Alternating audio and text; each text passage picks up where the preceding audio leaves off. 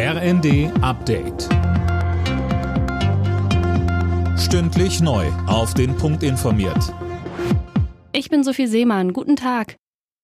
Die Deutschen gegen die Engländerinnen. Heute Abend steigt im Wembley Stadion das EM-Traumfinale. Mehr dazu von Anne Brauer. Die DFB-Frauen stehen schon zum neunten Mal im Finale einer Europameisterschaft. Als Rekordeuropameisterin peilen sie den neunten EM-Titel an. Nun bekommen sie es also mit den Gastgeberinnen zu tun. Deutschland gegen England in Wembley. Das ist nicht nur im Männerfußball ein Klassiker, sagt DFB-Präsident Bernd Neuendorf. Und er wird heute Abend um 18 Uhr unserer Zeit vor vollem Haus und damit vor knapp 90.000 Zuschauern angepfiffen. In Sachen Masernimpfung von Kita- und Schulkindern ist die Übergangsfrist abgelaufen. Von heute an müssen Eltern die Impfung uneingeschränkt nachweisen. Die Impfpflicht gilt auch für Beschäftigte in Arztpraxen, Krankenhäusern und Flüchtlingsunterkünften.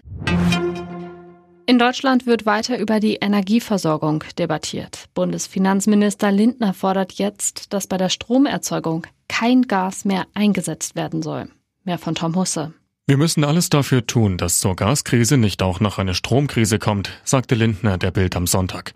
Dabei sieht der Bundeswirtschaftsminister Habeck in der Pflicht, er müsse die Gasverstromung unterbinden. Lindner sprach sich auch nochmal für längere AKW-Laufzeiten aus, ebenso wie Gesamtmetall-Präsident Wolf. Den Funke-Zeitungen sagte Wolf, man müsse außerdem darüber sprechen, ob nicht sogar neue Atomkraftwerke gebaut werden sollten, um den Strombedarf auch in Zukunft abzudecken.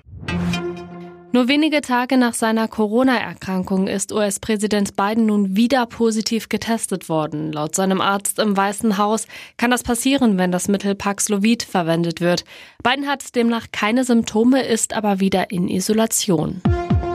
Alle Nachrichten auf rnd.de